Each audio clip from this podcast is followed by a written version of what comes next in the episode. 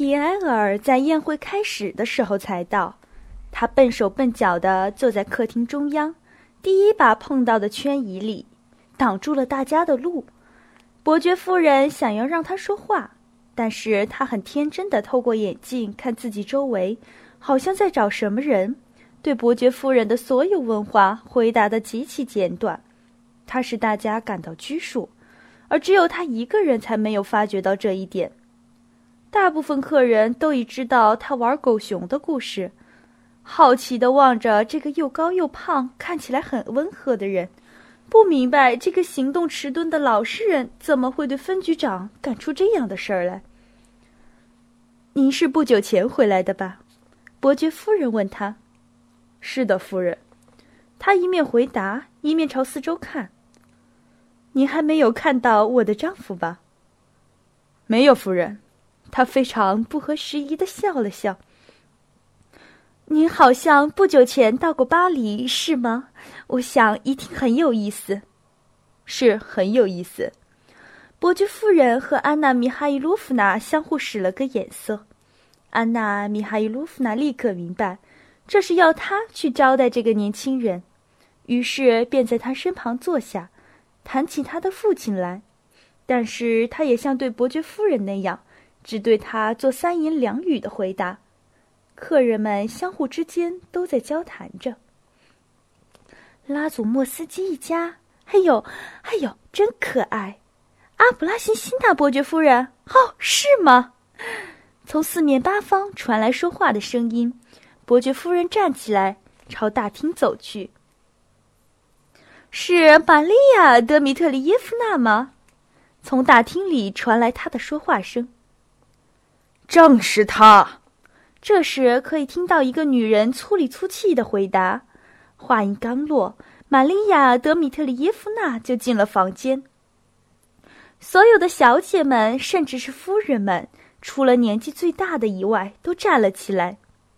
玛利亚·德米特里耶夫娜在门口站住了。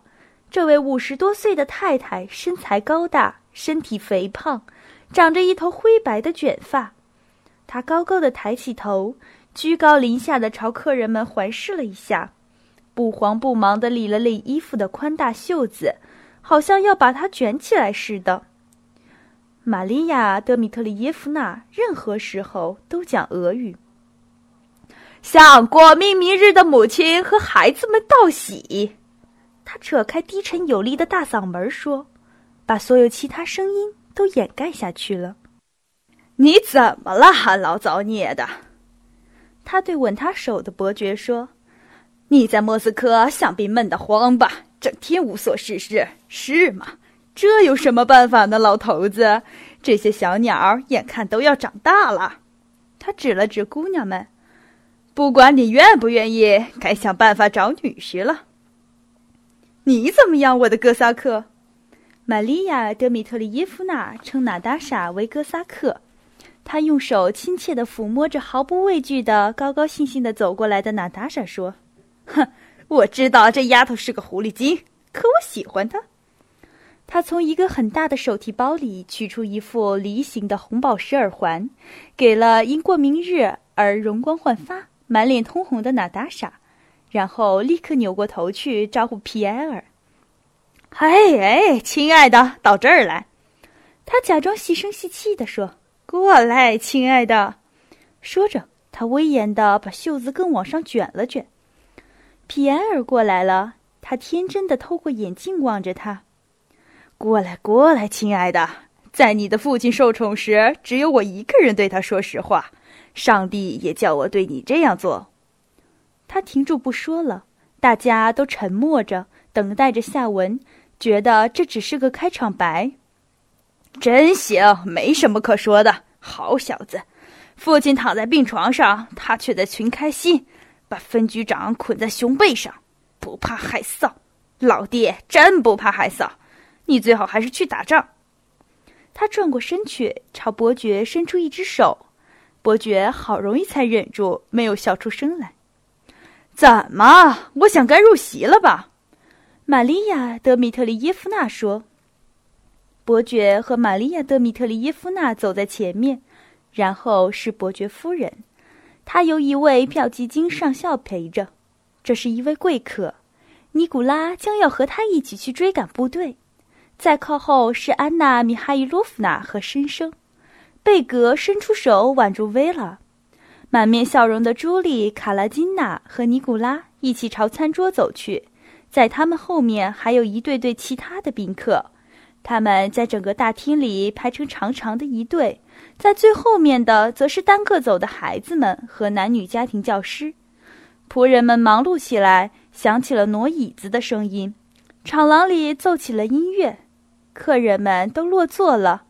接着，伯爵家庭乐队的音乐声被刀叉声、客人的谈话声和仆人轻轻的脚步声替代了。在桌子一端的主位上坐着伯爵夫人。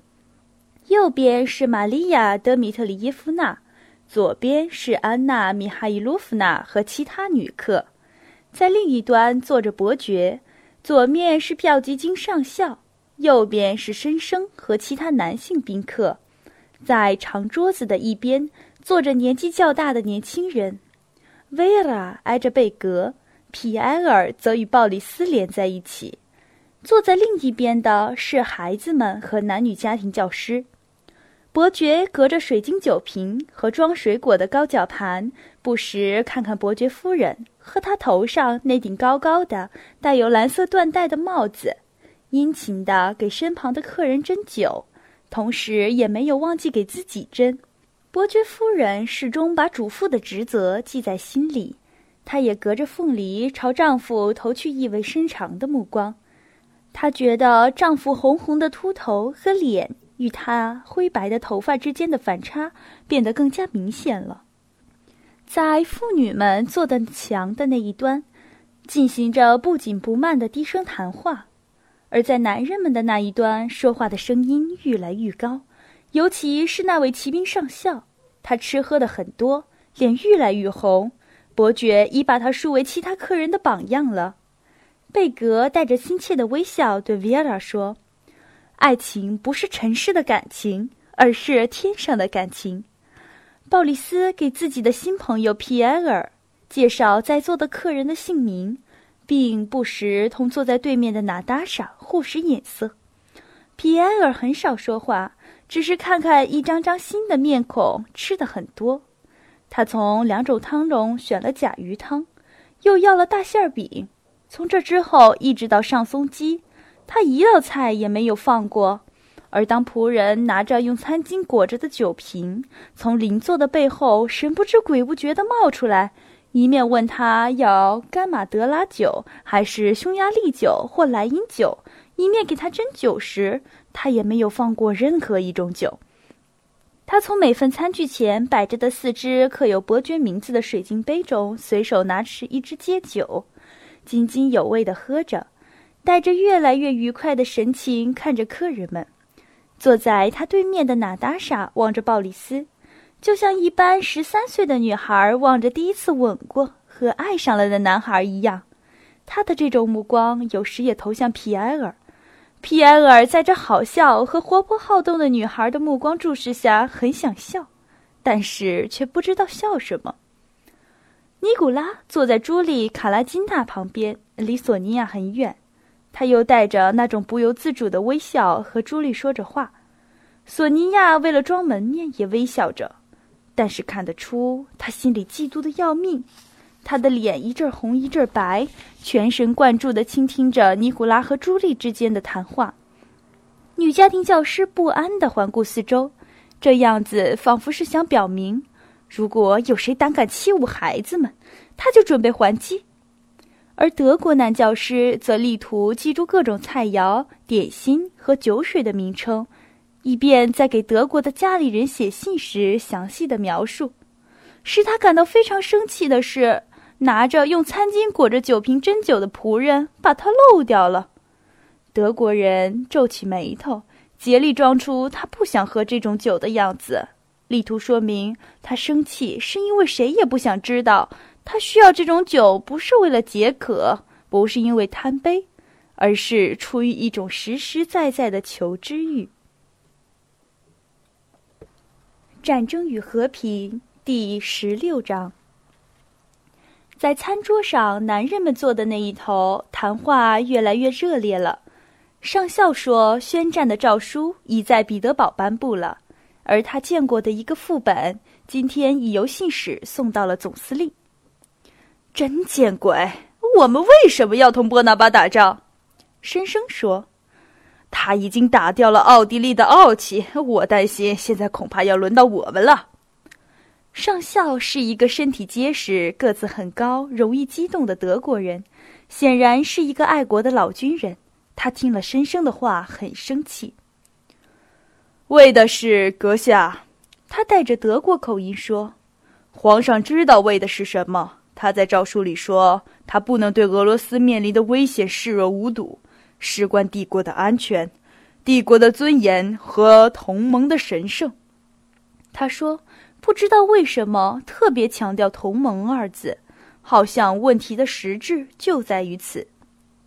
接着，他凭他特有的善于记住公务上的事儿的可靠记忆力，复述了诏书的引言：“皇上的愿望和唯一的和必须达到的目的是在稳固的基础上建立欧洲的和平，因此决定派部分军队到国外。”为实现这个意图做新的努力，就是为了这个，阁下。他用教诲的语气总结说，喝下了一杯酒，同时朝伯爵看看，想得到他的赞许。您知道这样一句谚语吗？夜聊马，夜聊马，别出门，最好待在家里做纺锤。申生皱起眉头，微笑着说：“这话用在您身上太合适了。”就是苏沃洛夫也曾被打得落花流水，而现在我们的苏沃洛夫们又在哪儿呢？我问您。他说，不断的从俄语跳到法语。我们应当战斗，流尽最后一滴血。上校拍着桌子说：“应当为皇上而死，这样一切就都好了。而议论要尽可尽可能，尽可能少发一点。”他说完。又转向了伯爵，这是老骑兵的看法。我说完了。那么年轻人和年轻的票骑兵，您是怎么看的？他问尼古拉。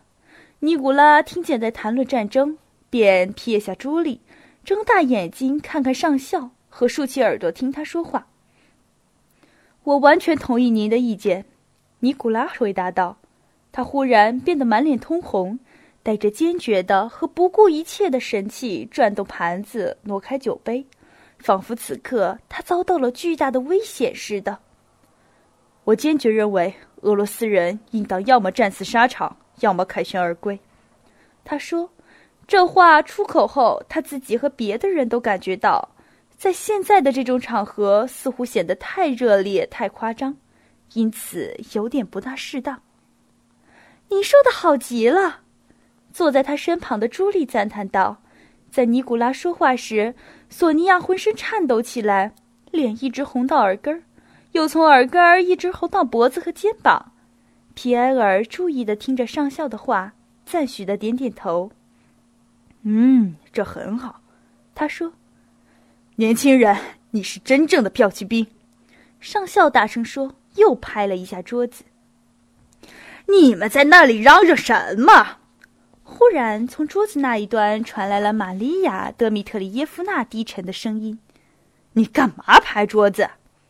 他对骠骑兵上校说：“你对谁发火？你大概以为你面前的都是法国人？”我是在说实话。”上校笑着说。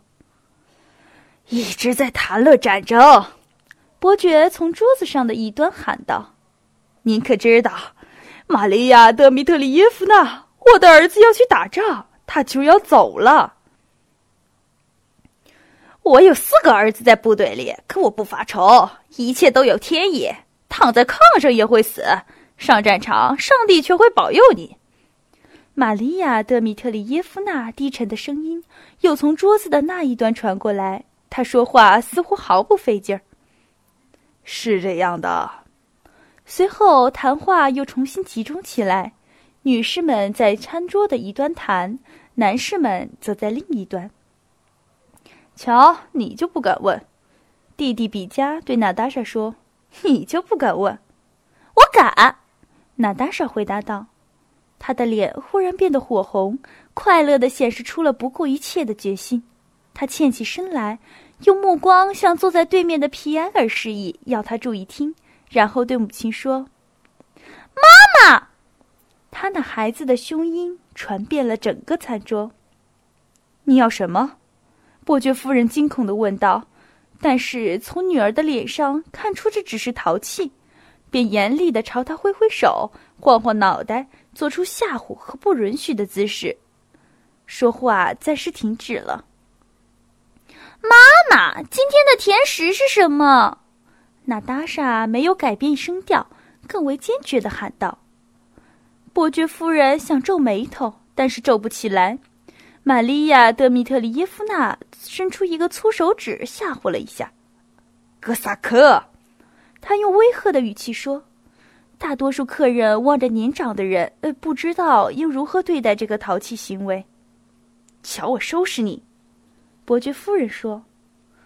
妈妈，甜食将是什么？娜达莎大胆任性的和高兴的喊道。她事先知道大家会喜欢她这种淘气的行为。索尼娅和胖胖的比加笑得不敢抬头。瞧，我问了。娜达莎对弟弟和皮埃尔说，他又朝皮埃尔看了一眼。冰淇淋，但是不给吃。玛利亚·德米特里耶夫娜说。娜达莎看到没有什么可害怕的，因此也不怕玛利亚·德米特里耶夫娜。玛利亚·德米特里耶夫娜，什么样的冰淇淋？我不喜欢奶油的。胡萝卜的。不对，什么样的？玛利亚·德米特里耶夫娜，什么样的？他几乎大声喊道：“我想知道。”玛利亚·德米特里耶夫娜和伯爵夫人笑了起来，所有的人也跟着他们笑了。大家笑的不是玛利亚·德米特里耶夫娜的回答，而是这个小姑娘的不可思议的大胆和机灵。他居然能够和敢于这样和玛利亚·德米特里耶夫娜说话。娜达莎等到人家告诉她是凤梨冰淇淋后，这才罢休。在上冰淇淋前上了香槟酒，奏起了音乐。伯爵吻了吻伯爵夫人，客人们站起来向伯爵夫人表示祝贺，隔着桌子同伯爵和孩子们碰杯，又相互碰杯。仆人们又跑动起来，响起了挪椅子的声音。客人们按照原来的顺序回到客厅和伯爵的书房。不过他们的脸似乎比刚才更红了。